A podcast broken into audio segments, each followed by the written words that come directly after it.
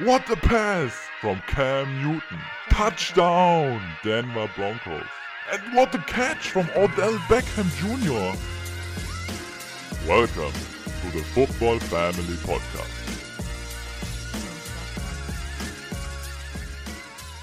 Und damit heiße ich euch alle wieder ganz, ganz herzlich willkommen zurück im Football Family Podcast mit einer Woche Pause. Ich muss den Arm heben, ich muss die Hand heben. Es tut mir leid, es hat nicht geklappt. Wir mussten eine Woche aussetzen.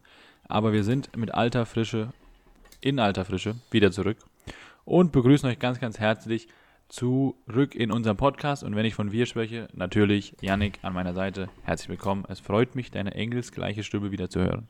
Ja, schmeichel mir nicht so, sonst wäre ich noch ganz rot. Ja, ich muss auch die Hand heben. Das war so ein bisschen beidseitig das Verschulden, dass es letzte Woche keine Folge kam. Beide sehr viel beschäftigt. Karim immer noch mit seiner BA. Ich mit Business. Ähm, wenn man es so nennen kann. ja, äh, nee, ich freue mich wie immer dabei sein zu dürfen. Es ist mir eine Ehre, neben Karim diesen Podcast aufnehmen zu können. Jetzt schmeichel ich ein bisschen und ich heiße euch natürlich auch herzlich willkommen. So, und wir müssen direkt reinstarten. Es gibt ganz, ganz, ganz, ganz, ganz viel zu besprechen. Wir haben jetzt ja zwei Wochen. Eigentlich. Wir lassen natürlich die etwas länger zurückliegende Woche direkt ein bisschen raus, weil es ist nicht mehr ganz so aktuell. Wir wollen natürlich auf die aktuellsten Sachen eingehen. Und ja, über was wollen wir eigentlich alles sprechen? Wir haben natürlich, also würde ich sagen, das machen wir relativ am Ende, aber wir müssen über MVP-Conversations sprechen, weil wir hatten einen ganz, ganz großen Downfall die letzten Wochen. Und mit dem Thema würde ich starten. Nicht mit dem einzelnen Spieler, sondern dem Downfall. Und wenn wir von Downfall sprechen, müssen wir natürlich von Teams sprechen, die relativ weit oben angesiedelt waren. Meiner Meinung nach fast die Hälfte der Saison auf der Platz 1 im äh, Power Ranking gewesen. Und jetzt zwei Niederlagen in Folge. Wir sprechen von keinem anderen Team als Philadelphia Eagles. Und ich weiß nicht, wie ordnest du die Niederlagen der letzten beiden Wochen ein? Ja, es waren zwei sehr bittere Niederlagen, muss ich dazu sagen. Und ich glaube, du kannst beide Matches verlieren gegen die Cowboys. Nicht Division, sondern Conference. Ähm, nee, auch Division. Ich bin lost, die sind hier bei den Giants. Ähm, Division-Duell verloren, 33 zu 13, ziemlich deutlich diese Woche. Und davor die Woche haben sie, wenn ich mich jetzt, ist schon lange her, muss kurz gucken, haben sie gegen 49ers. die 49ers ganz schön auf die Mütze bekommen. Wenn ich, an, an das Spiel kann ich mich noch sehr gut erinnern. Äh, jetzt, wo ich es wieder lese. Die Defense hat ja gar nichts zu melden gehabt gegen die 49ers. Und ja, das sind zwei Super Bowl-Kandidaten, gegen die sie verloren haben. Sie waren eigentlich auch ein Super Bowl-Kandidat, standen 10 zu 1 vor diesen Spielen und jetzt stehen sie 10 zu 3. Und damit sind sie nicht mehr alleinige Spitze der NFL. Und vor allem auch nicht mehr alleinige Spitze in ihrer Division. Die, die Cowboys sind auch 10-3. Oder bin ich gerade falsch? Ich ja. gucke gerade nochmal. Nein, ja, doch, die Cowboys sind auch 10-3. Ja, also vor allem, du musst dir überlegen, also die Cowboys, so, ich sag auch, wie du schon gesagt hast, du kannst beide Spiele verlieren. So. Ist Fakt. Weil die 49ers sind ein super Team. Das beste Team. Meiner Meinung nach immer noch, auch wenn sie da eine Schwächephase hatten, das beste Team, wenn alle fit sind. Du kannst gegen die äh, Cowboys verlieren, weil die sind aktuell in einem sehr, sehr guten Lauf. Haben ihren Quarterback in eine Situation gebracht, wo er wirklich aussieht, als könnte er im engsten Kreis der MVP-Kandidaten mitspielen. Aber jetzt kommt der Punkt, was ich als problematisch sehe.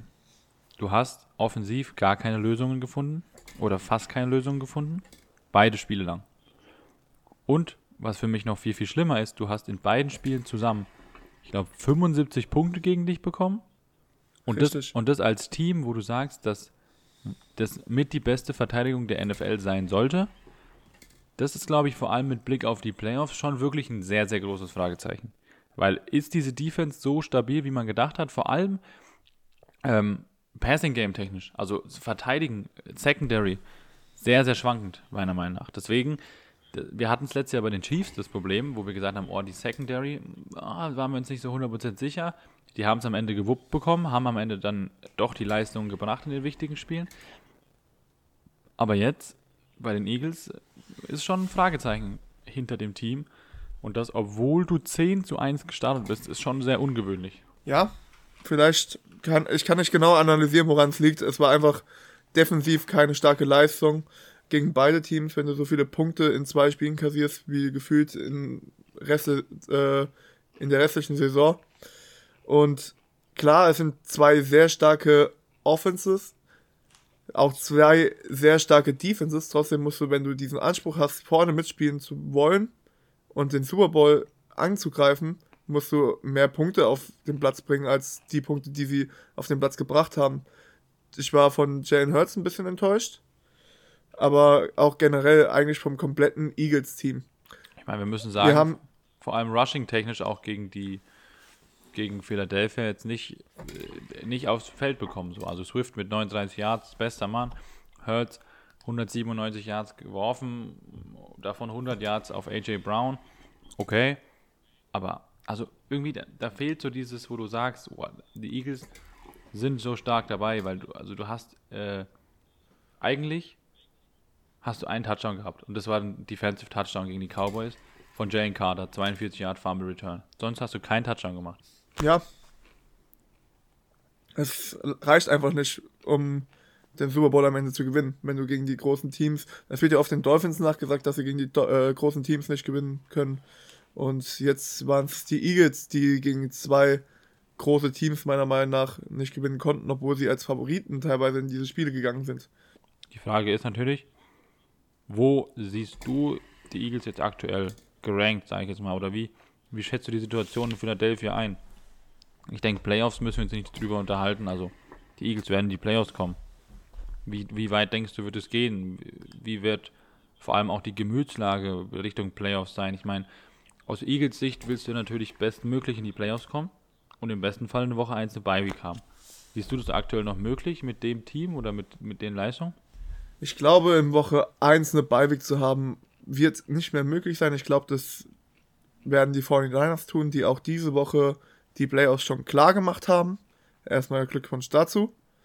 Und ich glaube, wie gesagt, dass die Eagles in der ersten Runde ran müssen. Das Problem ist, ich kann noch nicht sagen, gegen wen. Ich glaube, die erste Runde bestehen sie, aber sobald es in die zweite Runde der Playoffs geht, wird es auf jeden Fall sehr schwer. Das sind die Conference Semifinals dann, ja. Ich sag mal aus Eagles Sicht, der Vorteil, du spielst jetzt gegen Seahawks und dann gegen Giants, sollten eigentlich Siege sein. Also irgendwie das Selbstbewusstsein zusammen. Ja, sollten eigentlich Siege sein. Aber du hast die Giants angesprochen, die haben da einen Typen, so einen halben Italiener. Und ähm, der steht aktuell als Starter 3 oder 4-1. Pizza, Pasta, Italiana und Mafiosi. Äh, ja, ich glaube, dem sein Berater ist auch auf jeden Fall bei der Mafia, so wie der aussieht. Ich habe ein Bild heute gesehen ähm, von seinem Berater, damals im College. Damals war er ähm, ähm, ein Teenager-Schwarm und jetzt ist er einfach Mafia-Boss. das war so ein Vergleich damals und heute. also, ja, ist auf jeden Fall schon witzig. Ich würde sagen, wir haben genug über die Eagles gesprochen. Wir sind uns einig, es muss wieder bergauf gehen. Sie haben jetzt zwei Spiele, die sie gewinnen müssen. Und in Hinsicht auf das zweite Spiel gegen die Giants würde ich sagen, gehen wir zum unserer Überraschung der also meine Überraschung der Saison, dass die Giants nochmal tatsächlich noch nicht aus dem Playoff-Rennen draußen sind. Das ist schon, äh, wie gesagt, 5-8 stehen sie jetzt. Und sie haben jetzt ihren hoffentlich Franchise-Quarterback gefunden für diese Saison. Daniel Jones kommt die Saison eh nicht mehr zurück, was wahrscheinlich besser ist. Ja, auf jeden Fall. Tommy DeVito ist der schöne Italiener, von dem wir die ganze Zeit sprechen. Und er steht, wie gesagt, 3-1 oder 4-1 als Starter und Daniel Jones steht als Starter 1 zu 5. Ja, mehr muss ich dazu nicht sagen. Ich glaube, in der Offseason von den Giants, ich glaube nicht, dass sie in die Playoffs kommen, auf gar keinen Fall. Aber ich freue mich auf die Offseason. Saquon Barkley, großes Fragezeichen, da freue ich mich nicht weniger drauf. Aber generell bin ich gespannt, was die Giants in der Offseason machen werden, weil es wird, glaube ich, viel Bewegung reinkommen. Und ich hoffe, sie traden Daniel Jones weg. Bloß will ihn halt niemand haben, glaube ich. Das Problem ist, was kriegst du für ein Value? Die Frage ist, was willst du machen? Wo willst du hin? Die Giants haben mit DeVito, glaube ich, so einen, einen guten Spieler gefunden, um jetzt die Lücke zu schließen. Du kannst so ein bisschen Hype aufbauen, du hast so eine gute Stimmung und das, obwohl du 5 zu 8 stehst, du kannst deine Spieler wie Saquon Barclay in der Offense mal wieder ein bisschen befeuern, denen mal ein bisschen Hoffnung geben, die können mal Touchdowns machen, kriegen Yardage, haben Unterstützung, fühlen sich vielleicht auch im System ein bisschen wohl. Und dafür ist DeVito überragend. Er, er, ist einfach als Rookie, erwartet man nichts, er, er, überzeugt, er bringt sein Team zum Sieg. Hat er auch den äh, Game-Winning Drive mit dem Field Goal dann auch äh, angeführt. Also in dem Sinne musst du sagen, Tommy DeVito wirklich ein Glücksgriff für die Giants, weil du hast ja genauso wie bei den Panthers das Gefühl gehabt, oh, diese Franchise, diese Saison ist tot, was soll man damit anfangen? Und du kommst dann in so einen Trott und vor allem auch in der Medienberichterstattung, du kommst ja dann irgendwann einfach wirklich komplett unter die Räder und das ist bei den Panthers der Fall und bei den Giants nicht. Und der Grund dafür ist auch die positive Story der Saison, nämlich Tommy DeVito. Ja, du hast Saquon Barkley schon angesprochen, ich habe ihn vorhin angesprochen. Er ist im letzten Spiel gegen die Packers, als man mit einem ähm, Game-Winning Drive von Tommy DeVito noch ein Fico schießen konnte und das Spiel gewonnen hat, äh, einfach wieder aufgeblüht. Man hat gedacht, da ist wieder der alte Saquon Barkley. Zwei Touchdowns gelaufen. Für 20 Carries für 86 Yards mehr erwarte ich nicht von ihm. Also doch, mehr Yards schon, aber er macht seine Touchdowns wieder und es fühlt sich so an, als würde er sich wieder wohler fühlen. Die letzten Wochen, als es nicht so gelaufen ist, klar, wie du erkennst, wenn man selbst ein Hobby oder einen Sport betreibt, verlieren ist nie schön. Trotzdem fühlt es sich einfach an, als wäre das nicht dasselbe Giants-Team wie noch vor fünf Wochen. Das ist auf jeden Fall richtig. Und ähm, das macht ja auch wieder Hoffnung. Also du hast ja viele junge Spieler da auch mit drin, wo du sagen kannst, okay, das macht Hoffnung für das nächste Jahr. Die Frage ist nur, welche Spieler wird man alles halten können und wie besetzt man die Quarterback-Position nächstes Jahr. DeVito, muss man ja auch mal sagen, ist ja auch als Quarterback ähm, dual unterwegs, also auch im Laufspiel. Auch 70 Yards gelaufen in 10 Versuchen. Das sind 7 im Average. Das ist auch schon ordentlich. Auf jeden Fall ist das ordentlich. Und klar, wenn er sich weiter so entwickelt, könnte es eine Brock Purdy Story werden. Bloß ich glaube, äh, DeVito war undrafted Rookie, wenn ich ehrlich, wenn ich es richtig in Erinnerung habe. Ähm, Brock Purdy war halt der letzte Pick im Draft. Ist ähm, eigentlich eine bessere Story. Hört sich besser an. Mr. Irrelevant. Ich weiß gar nicht, wie man ähm, undrafted Rookies bezeichnet. Mr. Irre Irrelevant Quadrat. Keine Ahnung.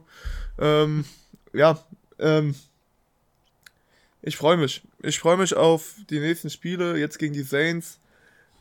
Denke ich, kann man auch einen Sieg holen. Dann stehst du 6 zu 8 und damit hast vor der Saison, also zumindest vor fünf Wochen, hat er nie mit, mit gerechnet. Wenn ich gekonnt hätte, hätte ich im Tippspiel immer gegen die Giants getippt. Aber jetzt bin ich ziemlich froh, dass ich auf die Giants tippen kann. Und wir müssen Tommy DeVito irgendwie so ein bisschen auch, ich weiß nicht, wir sprechen ja schon die ganze Zeit darüber, dass wir uns so unschlüssig sind, Wegen Offensive Rookie of the Year. Weiß nicht, wenn Tommy DeVito so weitermacht, keine Ahnung. Vielleicht kommt er doch noch in die Conversation.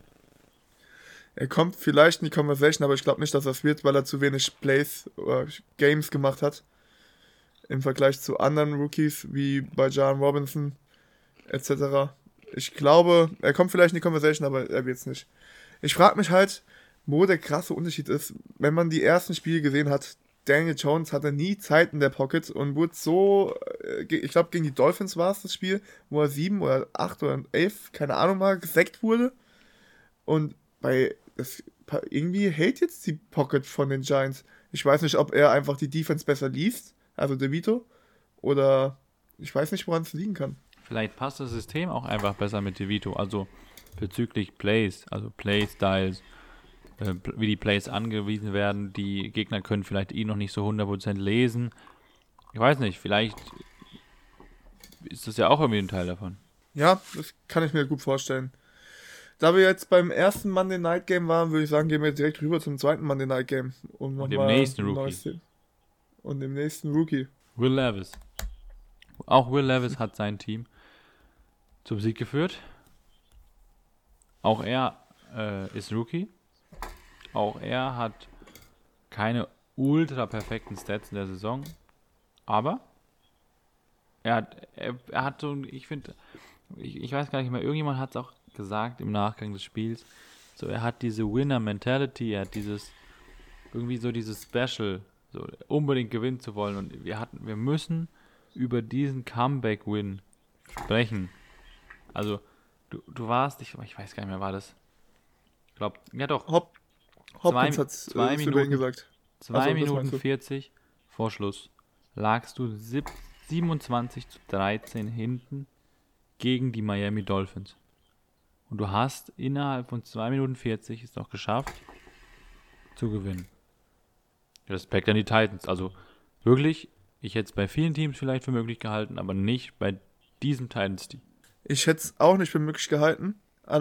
Viele haben wahrscheinlich abgeschaltet, als Will Levis die Interception geworfen hat. Ich glaube, es war eine Interception. Ja, es war eine Interception. Und die Dolphins daraus dann den Touchdown gemacht haben. Und ja, am Ende machst du zwei Big Drives als Will Levis und einen guten Defensive Stop und gewinnst das Spiel gegen die Dolphins, die eigentlich als auch einer der Super Bowl Contender gehandhabt wird. Und ja, klar, Tyreek Hill war raus, hat sich in der ersten Hälfte verletzt. McDaniels hat auch gesagt, das hat viel geändert, wenn du dann einen Barrios äh, die Motion machen lässt, anstatt einen Hill. Da wird dem der Motion weniger Beachtung geschenkt, als wenn ein Hill die macht, weil du den Hill halt im Auge behalten musst. Aber trotzdem musst du dieses Spiel gegen die Titans gewinnen. Auch wenn Tyreek Hill fehlt. Ich würde auch sagen, es ist extrem schlecht, wie das Playcalling und vor allem auch die Umsetzung der Dolphins in den letzten Minuten war. So, also du kriegst den Touchdown, dann bist du immer noch mit sieben Punkten in Führung. Und dann beim vierten Down, du spielst den vierten Down raus und kriegst den Sack. Und dann hast, haben die Titans den Ball und gewinnen das Spiel. Wo ich mir so sage, boah, ich, ich weiß nicht, ob das die richtige Entscheidung war. Ich weiß nicht, wie du es als Dolphins-Team innerhalb von zwei Minuten so dermaßen aus der Hand geben kannst. Und da musst du auch coaching-technisch die Frage stellen, ob da nicht irgendwas falsch gelaufen ist. Ja, auf der anderen Seite sagst du, wenn es gut geht mit dem Fourth Down, ähm, was ein äh, cooler Move, dass sie dafür gehen und das Spiel so beenden. Und ja, es geht halt schief. Tua wird gesackt und ja, wir kennen, wir haben jetzt oft genug das Ende angesprochen. Ja, es ist halt so ein zweischneidiges Schwert. Ob du, wenn es klappt, bist du der Held, wenn es nicht klappt, bist, bist du der Idiot. Das ist bei vielen Aktionen so. Auch bei tiefen Pässen zum Beispiel von Quarterbacks, wenn es klappt, bist du der Held, wenn es nicht klappt oder intercepted wird, bist du, warum wirfst du nicht den Checkdown? Keine Ahnung. Also, klar, du musst nicht unbedingt dafür gehen, wenn du puntest, dann ist es wahrscheinlich vorbei, weil ich glaube nicht, dass die Titans so viel Yards überbrückt hätten. Aber ja, am Ende ist Will Levis und die Andrew Hopkins, Mike Rabel etc. von den Titans der glückliche Sieger. Und die Dolphins stehen da und haben sich ein wenig blamiert. Gut, wir müssen sagen, so die Dolphins haben eine Situation, die ist relativ komfortabel. Dadurch, dass die Bills so lange gechoked haben, oder was heißt so lange, dass die so viele Fehler gemacht haben, und dadurch, dass die Jets natürlich den Quarterback die ganze Saison verloren haben, sind die Dolphins relativ komfortabel noch in der, im Osten der AFC angesiedelt. Also du stehst 9-4, bist immer noch zwei Wins vor den Bills. Deswegen, also aus Dolphins Sicht, der, der, der Sieg wäre natürlich super gewesen. Da hättest du nämlich die Division fast schon zumachen können. So musst du natürlich jetzt die kommenden Wochen nochmal anders investieren. Und ja, wir, wir haben es immer wieder gesagt bei den Dolphins, der fällt sehr, sehr viel mit Tyreek Hill. Und wenn du in den Playoffs bist und dein Gegner sich auf Tyreek Hill einstellt und ihn verteidigt bekommt, musst du Lösungen finden. Diese Lösungen haben sie gegen die Titans nicht gefunden. Ja, ich sag mal so, es ist was anderes, wenn Tyreek Hill auf dem Platz steht. Aus dem Grund, trotzdem musst du ihn verteidigen. So, wenn er nicht auf dem Platz steht, musst du ihn nicht verteidigen. Und musst ihm keine Beachtung schenken. McDaniels spielt, McDaniels spielt ein sehr motionlastiges System, nenne ich es jetzt mal, Taktik, die halt darauf absieht, durch diese Motion die Verteidiger zu bewegen. Die müssen auf Hill achten. Und das gibt halt diesem Team mehrere Möglichkeiten. Wenn du nicht auf diese Motion so arg achten musst, was ich vorhin schon gesagt habe, dann bist du in der Defense offener, also freier, du hast mehr Möglichkeiten, dich auf andere Spieler zu konzentrieren, als nur auf diese Motion. Und ja, Tyreek Hill ist immer für ein Big Play gut und ich glaube nicht, dass jedes ein Team ihn 90, äh, über fast 90 Minuten gesagt, 60 Minuten lang verteidigen kann. Also, wie gesagt, wenn er auf dem Platz steht, ist es nochmal was anderes. Aber du hast halt gesehen, er muss auf dem Platz stehen. Weil sonst funktioniert das System von McDaniels nicht. Ich bin gespannt. Ich bin sehr, sehr gespannt. Also die Dolphins in der Woche, wo, wo die Chiefs geschwächelt haben, wo die Eagles geschwächelt haben und jetzt auch noch die Dolphins geschwächelt haben, es ist hart, muss ich sagen. Also so dieses, diese Teams, wo du dachtest, oh, die marschieren 100% durch, haben so einen kleinen Hänger, sage ich mal aktuell. So, so ein kleines Loch. Jetzt nicht, dass sie jetzt Katastrophe sind, aber die haben so, so ein kleines schmerzendes Loch. Und ich ja. sag mal so, der Nutznießer der ganzen Situation sind ganz einfach die 49ers. Die sich für die Playoffs qualifiziert haben. Die Cowboys. Ja, wobei die Dolphins halt äh, weniger Einfluss auf die, also die 49ers und die Cowboys weniger Einfluss von der Niederlage der Dolphins nehmen, weil es eine andere Conference ist. Aber nutzen dieser in der Co Conference sind auf jeden Fall die Baltimore Ravens, die jetzt 10 zu 3 stehen. Ich bin mal gespannt, die Ravens, wir müssen auch sagen, so, es äh, war ein wildes Spiel gegen die Rams. Was du in der Overtime mit einem äh, Punt-Return gewinnst. Von einem Spieler, den ich noch nie gehört habe, aber der ist jetzt eine absolute Legende in, in Baltimore. Und die Frage in der AFC ist so ein bisschen so, okay, in welche Richtung geht's? Geht's in Richtung Ravens? Geht's in Richtung Hill und die Dolphins? Geht's in Richtung Mahomes und Chiefs? Und ich finde, die AFC ist echt so, wo ich sage, oh, jedes Team hat so Spiele, wo du denkst, wow, dieses Team kannst du gefühlt gar nicht schlagen. Aber genauso hatten jetzt, wie gesagt, die Chiefs auch Spiele, wo du sagst, boah, das ist schwierig, Receiver sind un sicher, wissen nicht, wie sie Bälle fangen, so, fangen sollen. Und ja, die Ravens hatten auch ihre Probleme teilweise mal. Und ja, ich, ich weiß nicht, ich, ich, ich finde dieses Jahr, auch wenn man zwischendurch immer dieses Gefühl hatte, es gibt diese absoluten Favoriten, ich finde es dieses Jahr schon in der Spitze relativ eng. Es ist in der AFC auf jeden Fall sehr eng. Dazu will ich dich auch kurz was fragen. Was denkst du, wie viel da die Bills aktuell in ihrer Conference sind. Ja, die Bills sind, die Bills sind, zwei, sind in der Division Zweiter. Conference. Ja, ja, Conference. lass doch mal ausreden. Also sind in der Division okay. Zweiter. Vor ihnen sind die Ravens, die Dolphins, die Chiefs, die. Wer gewinnt noch die Division? Wer ist denn die letzte Division, die noch fehlt? Ist der. Westen habe ich, Osten habe ich. Süden. Äh, den Süden gewinnen die Jaguars, also sind sie schon mal mindestens Fünfter. Ich sag, die sind, die sagt, die sind Siebter, die Bills. Sie sind Elfter. Oh, tschüss, was? Ja. Bis zum elften Platz ist in diesem, dieser AFC alles möglich. Elfter bis zum sechsten Platz stehen 7 zu 6. Fünfter bis zum dritten Platz 8-5. Der zweite Platz mit den Dolphins 9-4 und der erste mit den Ravens 10-3. Boah, crazy. Aber war stark von mir, ne? Also Ravens, Dolphins, Chiefs, Jaguars, alle richtig. Ja. Browns hätte ich noch gewusst. Aber dann, Junge, das Steelers, Colts, Texans, Broncos, Bengals, Bills, alle 7-6 stehen. Crazy. Wir haben über das 49ers-Team gesprochen, was sich für die Playoffs qualifiziert hat, weil wir gerade von Standings haben in der NFC, muss ich dazu sagen. Ich würde aber gerne über das AFC-Team sprechen, was bereits von den Playoffs eliminiert ist. Das sind die New England Patriots, die diese Woche gegen die Steelers, die wir gerade eben angesprochen haben, gewonnen haben. Am, beim Thursday Night Game. Ja. Und ja, ich habe heute gelesen, dass Bill Belichick sich nach der Saison von den New England Patriots trennen wird.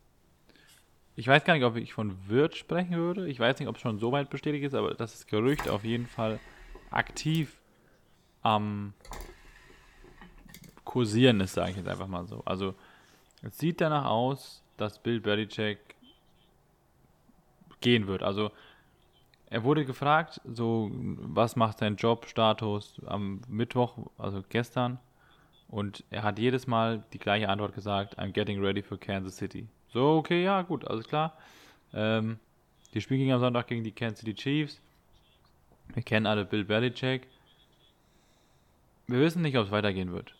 Also ich bin mal gespannt. Auch ob Belichick sagt, ja, dieses Projekt Patriots ist wirklich da, will ich jetzt nochmal so viel Zeit investieren, um ein Rebuild zu, hinzubekommen. Ohne The GOAT, ohne Tom Brady. Ich kann mir aber irgendwie die Patriots gar nicht ohne Belichick vorstellen. Ich auch nicht. Das ist ja das Schlimme. Aber ich bin mal gespannt, was sich, ob sich das wirklich so bewahrheitet. Und wenn ja, wäre es schon krass. Ich bin gespannt, was auch mit den Patriots in den nächsten Jahren passiert. Man konnte sich ja lang nicht ein Playoff ohne die Patriots vorstellen. Jetzt sind sie als zweites Team bereits von den Playoffs eliminiert, beziehungsweise für die Playoffs eliminiert. Ja. Ja, ich bin gespannt. Ich muss aber auch nochmal kurz auf die 49ers drauf eingehen, weil da gibt es auch einen lustigen Side-Fact. Ich springe gerade ein bisschen, aber wir sind bei Standings und da sind's, haben wir ja drei Teams genannt. Also drei Teams, die schon wissen, wohin die Saison geht. Die Panthers, die Patriots und die 49ers. Und da hat sich ein Spieler ein, neben dem erreichten Playoffs ein weiteres Geschenk für Weihnachten gemacht. Und das ist Fred Warner. Kyle Shanahan hat vor der Partie gesagt zu seinen Spielern, anscheinend in der Kabine, ich weiß nicht, ob es in der Kabine war, aber ich gehe davon aus, oder bei der Teambesprechung, wer DK Metcalf unter die Haut geht, bekommt ein besonderes Weihnachtsgeschenk von ihm. Und wer die Aktion gesehen hat, DK Metcalf ist etwas ausgerastet gegen Fred Warner. Also ich, muss, ich weiß gar nicht, ob er. So ich weiß nicht, ob er ejected wurde, wurde, wurde er ejected? Natürlich. Ja, also, also ja, meiner okay. Meinung nach könnte auch mehrere Spiele ejected werden. Es war so dumm. Also, also die Aktion von Fred Warner war auch dumm. Aber sie war nicht so dumm wie die Aktion von DK Metcalf. Also, so, du hast, kassierst die Interception, Fred Warner fängt den Ball, flippt ihn zu seinem, ich weiß gar nicht, Mittellinebacker oder Linebacker-Kollegen und äh, wird dann irgendwie von DK Metcalf getackelt. Unsanft getackelt, also gebodyslammed, glaube ich, war es sogar. Und dann, ähm, während DK Metcalf sozusagen den Ball hinterher rennt, glaube ich, ähm, steht Fred Warner wieder auf. DK Metcalf liegt dann irgendwie auf dem Boden und Fred Warner springt nochmal in ihn rein. Und dann stehen beide auf und, und DK Metcalf nimmt den Helm, also die Face Mask und zieht Fred Warner irgendwie hoch und zur Seite und, und dann gab es mega die Fetzerei auf dem Platz und ja, also DK Metcalf, dickes Minus. Also so, du kassierst die fette Niederlage, es war gar nicht so schlimm, fand ich. Also aus Seahawks Sicht, klar, du hast verloren, aber es war jetzt nicht so, dass die 49ers dich komplett aus dem Leben genommen haben. So, du hattest gar keine Chance, so war es meiner Meinung nach nicht. Und dann wieder so auszulassen, DK Metcalf, so ein bisschen launischer Bub mal wieder und zieht halt die ganze Aufmerksamkeit auf sich. Ist schwierig. Ich meine, ich sag halt immer so, du schadest halt deinem Team. Oder vor allem einem und das ist dein Team. Und es ist halt schwierig so. Vor allem, weil die Seahawks ja noch reelle Chancen gehabt haben, eigentlich auf die Playoffs. Ja, wie gesagt, du hast eigentlich schon alles gesagt. Unnötig von Metcalf. Schön für Warner, dass er sich das Geschenk eingeheizt hat. Und gute Strategie von Kyle Shanahan, dass er jemanden anheuert, der DK Metcalf unter die Haut gehen soll, beziehungsweise das ganze Team dazu anheuert, dass man DK Metcalf unter die Haut geht und am Ende halt eine Ejection verursacht. Und man muss sich überlegen, ich fand vor allem die ersten beiden Viertel waren es, glaube ich, da hat DK Metcalf seinen Cornerback-Gegner so dermaßen zerstört. Also, du hattest ja normalerweise mit Darius Ward, den Number One Receiver verteidigt hat. Ich glaube, der war dieses Spiel verletzt. Oder war zumindest inactive. Und du hast direkt gesehen, den Riesenunterschied, wie gut äh, Ward da seine Position ausfüllt und dass DK Metcalf vor allem am Anfang da schon echt einige Freiheiten genossen hat. Aber Sie haben sie es angepasst, sie wurden besser und sie haben ihn aus dem Spiel bekommen. Also von dem her alles richtig gemacht. Ja. Kann ich dabei belassen. So. Gehen wir mal weiter. Also, was steht noch auf meiner Liste? Gucken wir mal. Also, wir haben über Metcalf gesprochen. Wir haben über Tommy DeVito gesprochen. Wir haben über die Chiefs Eagles gesprochen. Und wenn wir über die Chiefs sprechen, müssen wir noch eine Sache ansprechen. Und das sind die Referees. Ähm, ich bin kein Fan davon, immer Referees zu blamen. Und ich erkläre jetzt auch, warum ich in diesem Falle sage, es ist okay. Bill Belichick hat, glaube ich, in der Vergangenheit, ich weiß gar nicht, wie viele tausend Snaps gesehen.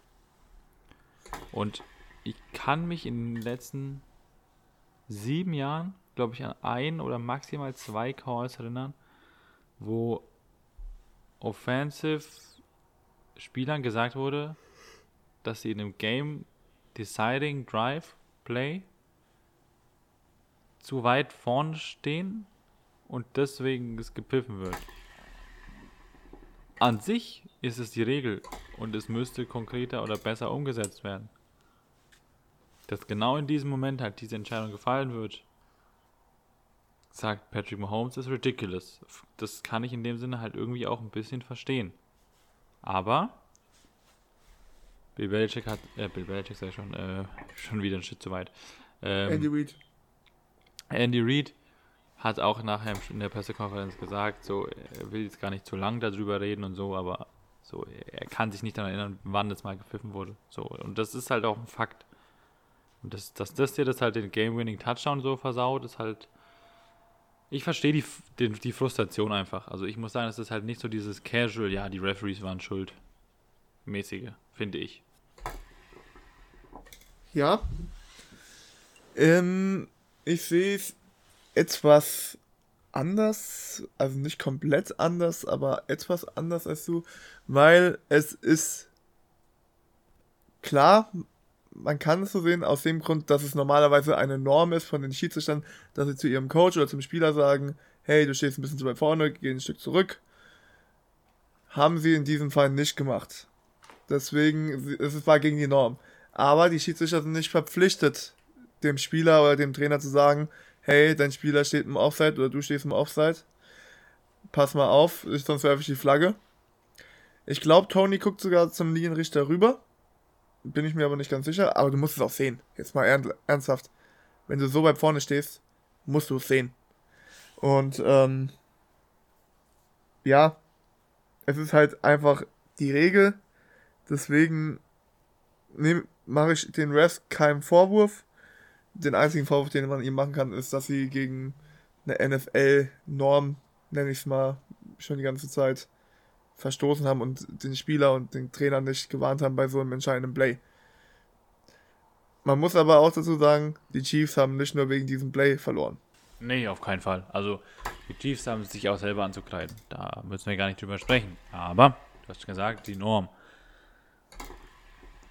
Ja, ich, ich, ich tue mir schwierig. Ich, ich, ich würde es lieber auf Sportliche beziehen und sagen, hier, ey Chiefs, also sagen wir mal so Real Talk, also das war offensiv jetzt nicht so, dass ich sagen kann, wow, gut, die Bills haben jetzt auch nicht komplett überragt.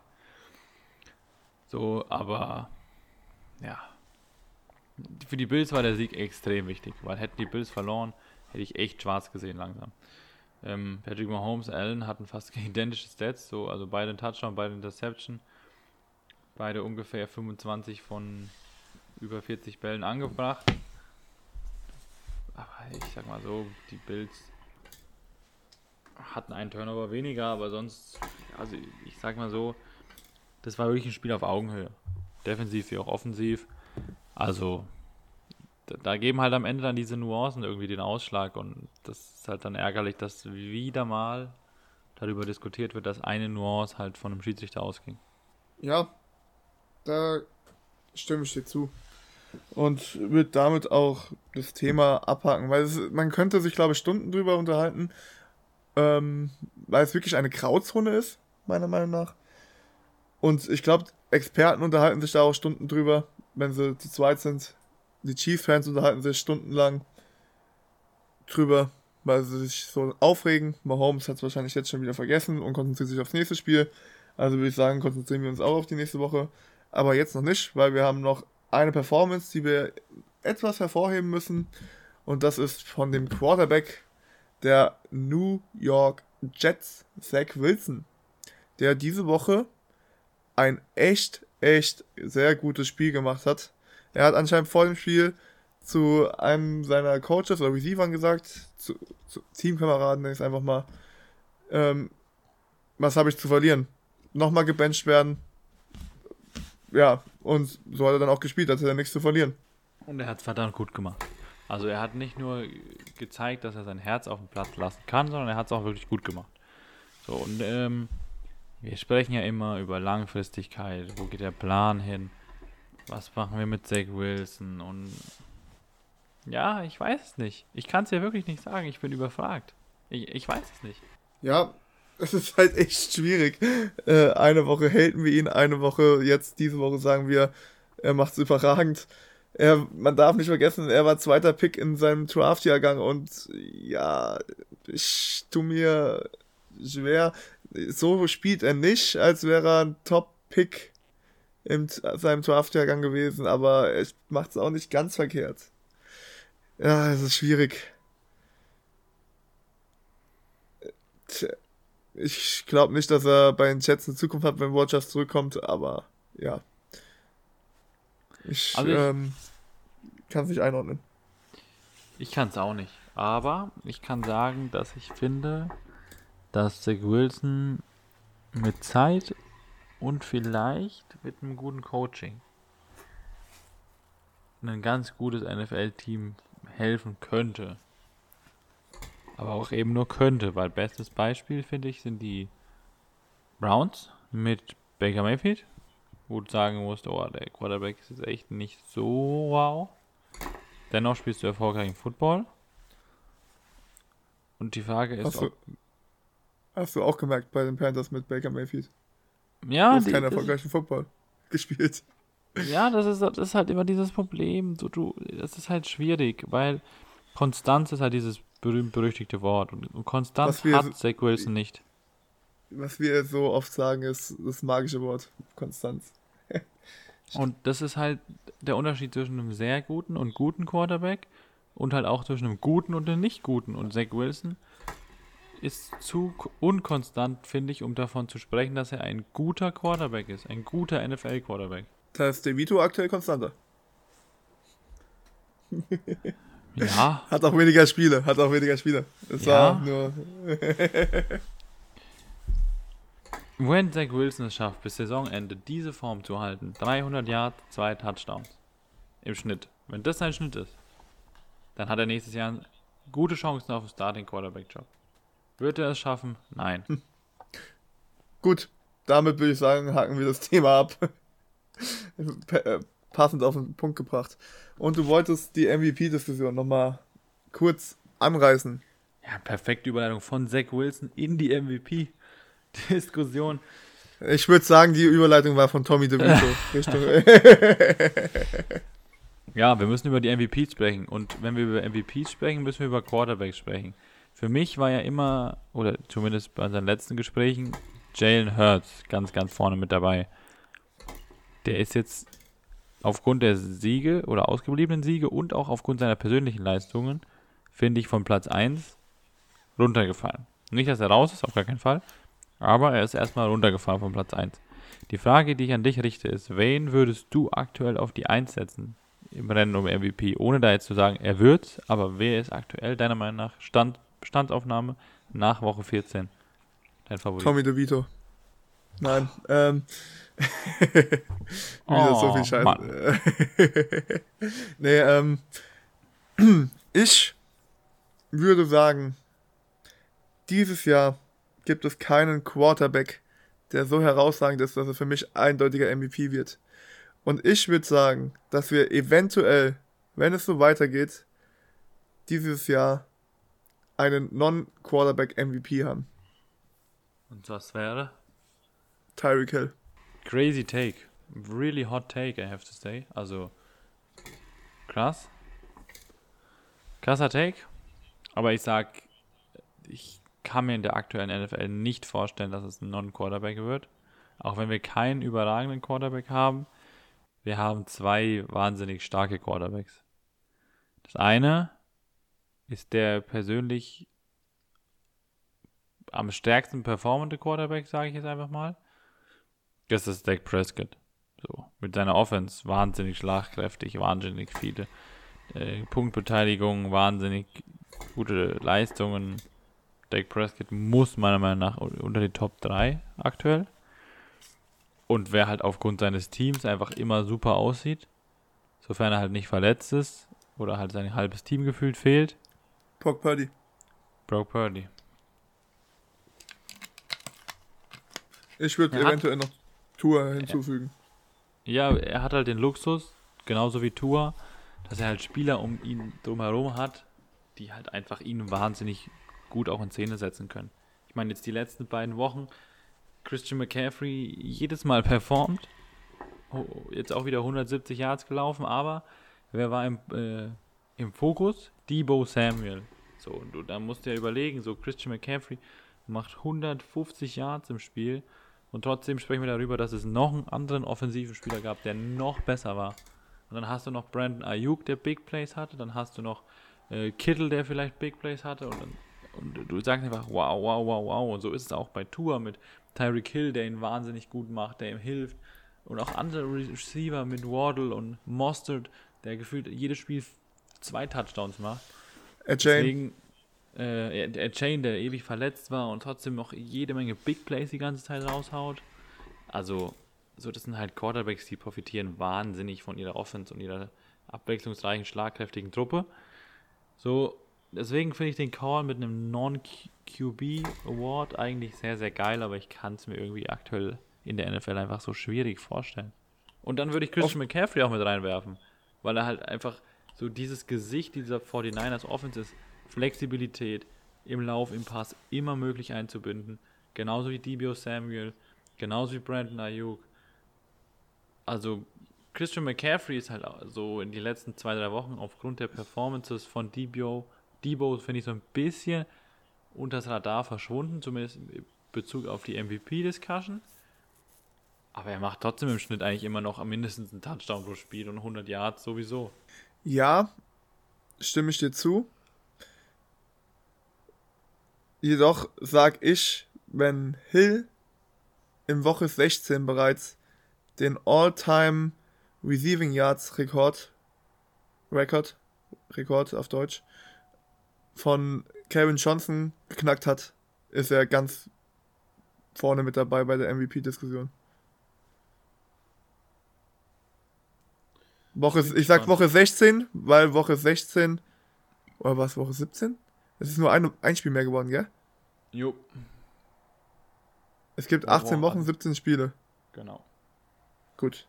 Und vorher gab es 17 Wochen, 16 Spiele. Ich sag, wenn er in Woche 17 den Rekord gebrochen hat, dann kann man ihn auf jeden Fall vorne mit dabei haben. Und dann ist er für mich auch über Christian McCaffrey, allein weil er einen Rekord gebrochen hat. Und das wird, glaube ich, in der NFL nochmal höher geschätzt als das, was Christian McCaffrey aktuell leistet, auch wenn es beachtsam ist. Ja, hätte Kurze Frage an dich. in dem einen Spiel einen Touchdown gemacht. Ja, stimmt. Kurze Frage an dich. Top 3 Passing Leader. Platz 3. Sam Howell. Nein, ist Platz 5. Boah, ist stark gefallen. Ähm, Hatte eine Beiweg diese Woche, deswegen. Sag, Dak Prescott ist auch weit vorne dabei.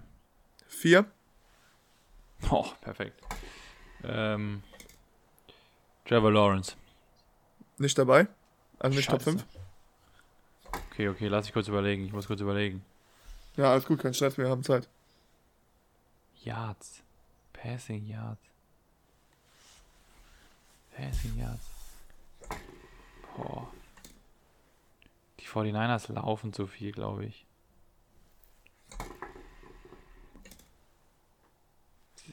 Ist Josh Allen dabei? Nein. Russell Wilson ist, glaube ich, dabei. Nein. Ja, okay, komm dann. Ach, scheiß drauf. Platz 3 ist 49ers. Brock Purdy, echt? Top 3, krass. Ja. Zweiter Platz. Offensive Rookie of the Year wahrscheinlich. Echt? Krass. CJ Stroud. Platz 1. Der Mann, der allein 1542 Yards auf Tyreek Hill geworfen hat. Tour, ja. Muss ich mal vorstellen, das ist mehr als ein Drittel nur auf einem Receiver. er hat 3697. Wenn, wenn, du einen Pass auf ihn anbringst, äh, auf Tyreek, sind es halt auch im Schnitt auch 50 Yards. Ja, Yards after Catch ist Tyreek Hill halt big. Und seine Schnelligkeit, dadurch überbrichst du ja schon schnell im Feld, von daher. Ja, gut. Dann würde ich sagen, kommen wir zu unseren Top 5 Teams. Ja. Kommen wir zu unseren Top 5 Teams. Wer will starten, du oder ich? Du mit deiner 5. Machen wir es ganz einfach. Auf meiner 5, kurz und knackig, liegen aktuell Miami Dolphins. Sehe ich absolut genauso. Ich mache mit meiner 4 weiter. Da habe ich die Philadelphia Eagles. Ja. Du, deine 3? Meine 3 sind die Baltimore Ravens. Sehe ich genauso. Ich mit meiner 2 Dallas Cowboys. Ja, und Platz 1 haben wir alle beide die San Francisco 49ers. Wir sind identisch. Krass. Geil. Wir sind zum ersten Mal identisch, ja. Nicht zum, ich glaube, Woche 1 waren wir auch ziemlich identisch. Oder also die erste Woche, die wir aufgenommen haben, war ja nicht Woche 1. Ähm, ja, man muss halt sagen, das waren halt alles Teams, also vor allem Dolphins, Eagles haben halt wahnsinnig verloren wegen ihren Niederlagen. Detroit ja. Lions haben auch verloren, die Mongos. Sonst wären die bei mir in der Top 5 drin gewesen. Ja, anstatt ähm, die Dolphins, richtig? Äh, ja. Ja, gut, die Bills waren ja gefühlt die ganze Zeit am Struggle. Die Denver Broncos haben mich äh, letzte Woche also vorletzte Woche bei unserem letzten aufgenommenen Podcast, wo ich auf sie getippt habe, zu sehr ins Loch geschickt. Deswegen äh, sind die ja auch da ganz weit weg. Und Browns und Chiefs auch schwieriger Stand aktuell. Deswegen waren die Top 5 relativ set. Aber nächste Woche sind wieder Spiele und das ist die perfekte Überleitung zu unserem Tippspiel. Richtig. Und da beginnen wir beim Thursday Night Game morgen oder wenn ihr es seht, heute Nacht die Los Angeles Chargers, fast San Diego gesagt, das ist aber schon ein bisschen länger her, stehen 5 Ohne Quarterback. zu 8. Ohne Quarterback, weil Justin Herbert ist out for season. Ja, Finger Ja, bei den fast Oakland Raiders gesagt, aber es sind die Las Vegas Raiders auch 5 zu 8. Auch ohne guten Quarterback mit O'Connell. Sieg Raiders. Sieg Raiders, sagst du? Mhm. Ich auch. Gut, dann haben wir zwei Spiele am Samstag tatsächlich. Sehr überraschend gerade für mich. Um 19 Uhr unserer Zeit, samstags, spielen die 7 zu 6 Vikings mit einem neuen Starting Quarterback Nick Mullins gegen die Cincinnati Bengals, die auch 7-6 stehen, mit ihrem Quarterback Browning. Jack heißt er, glaube ich. Und ich gehe, nachdem die, Eagle, äh, die Eagles, die Vikings nur 3 zu 0 gegen die Raiders gewonnen haben. Das waren die Raiders, gell? Ja. Ähm, gehe ich tatsächlich. Nein, ich gehe mit den Vikings. Dann gehe ich mit den Bengals. Browning Chase sah wahnsinnig gut aus. Chase ist fit. Chase wird spielen. Come on, Bengals. Dann Samstag um 10.30 Uhr unserer Zeit spielen die 7 zu 6 Pittsburgh Steelers bei den 7 zu 6 Indianapolis Colts. Und ich gehe mit den Colts. Gut. Haben wir wieder zwei verschiedene Tipps. Dann Son Samstagnacht um 2.15 Uhr, also Samstag auf Sonntag, 2.15 Uhr, die 7 zu 6 Denver Broncos spielen bei den 9 zu 4 Detroit Lions und ich gehe mit den Lions. Ich auch. Dann kommen wir wieder zu den normalen Uhrzeiten. 19 Uhr sonntags. Die 5 zu 8 Chicago Bears. Bei den 8 zu 5 Cleveland Browns. Und ich gehe mit den Browns.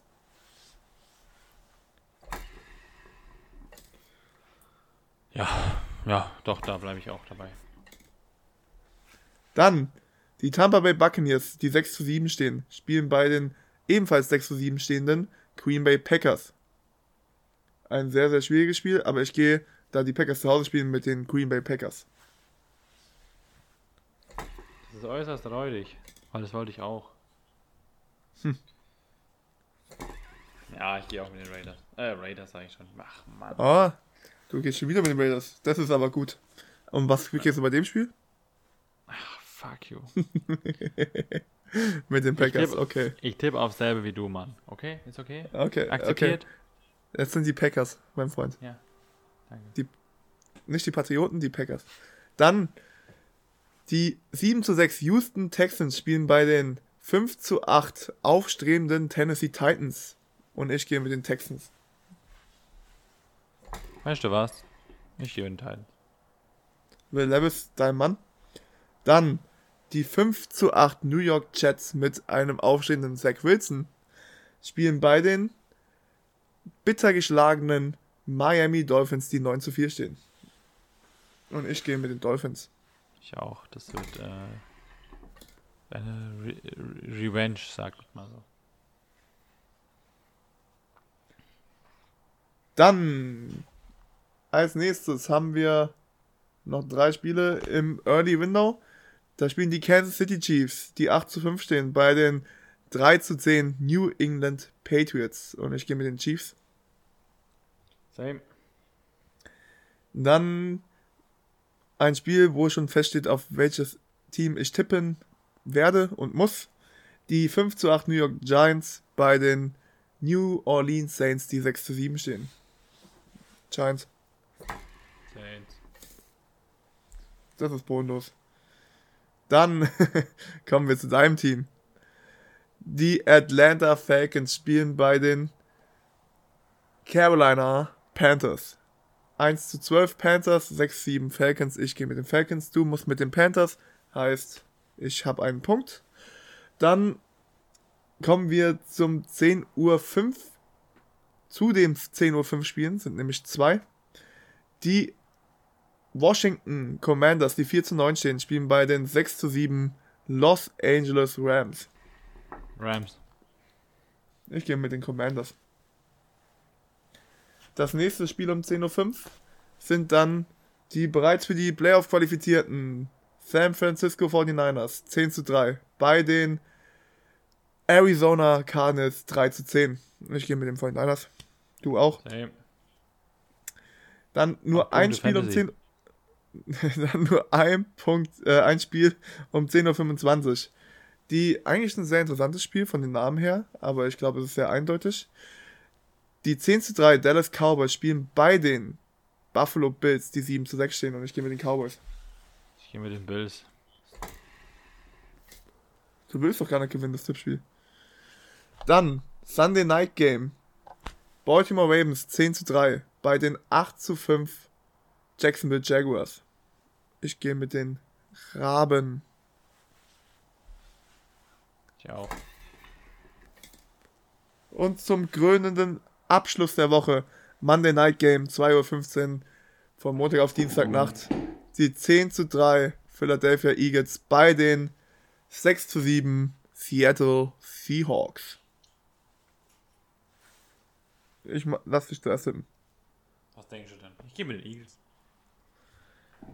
Ja, ich glaube, die fangen sich. Die müssen sich fangen. Ich gehe auch mit den Eagles. Gut. Damit haben wir das Tippspiel für diese Woche komplettiert. Stark. Stark. Mal, wie, mal wieder eine erfolgreiche Woche. Auf 55 jeden Fall. Minuten gequatscht. Geil. Top. Das einfach, einfach mal wieder gemacht. Einfach wieder abgeschlossen für die Woche. Richtig. So, du darfst gerne. Es war Worte mir. wie Kom- an immer. Hallo. ich dachte, ich starte jetzt los. Aber nee. Ich war schon, jetzt habe ich wieder keine Schlussworte, warte. Jetzt kannst du, ja, mach du. Also nicht deine Schlussworte, aber leit mich ein. Du darfst deine letzten Worte gerne formulieren. Ich wünsche dir viel Erfolg. Danke, bevor ich wieder hier mit meinem Mund äh, Sachen sage, die in meinem Kopf noch gar nicht verarbeitet wurden. Ja, ich wünsche euch wie jede Woche eine schöne Restwoche und ein schönes Football-Wochenende mit spannenden Spielen. Und wir schauen weiterhin gespannt darauf, wer in die Playoffs einziehen wird, wer aus diesem Playoff-Rennen komplett eliminiert wird, wie die Panthers, wie die Patriots. Wie die Giants. Und, nee, die sind noch nicht ganz eliminiert. Chill mal. Ja, Chill. die diese Woche raus. Nein, die gewinnen gegen die Saints. Und Niemals. es war mir wie immer eine Ehre, mit dir den Podcast aufnehmen zu dürfen. Und ich wünsche euch ganz viel Spaß und hoffe, dass ihr nächste Woche wieder einschaltet. Und verabschiede mich mit einem Ciao. Da bleiben mir gar nicht mehr so viele Worte übrig. Check gerne unseren Instagram-Kanal aus und ja, Football Family Podcast. Ich sage es natürlich gerne nochmal. Es war mir eine Ehre, dass ihr eingeschaltet habt. Freut mich. Gerne hören wir euch nächste Woche wieder. Und es wird Zeit für einen Panther-Sieg. Und in diesem Sinne verabschiede ich mich wie jede Woche mit einem freudigen Toodaloo.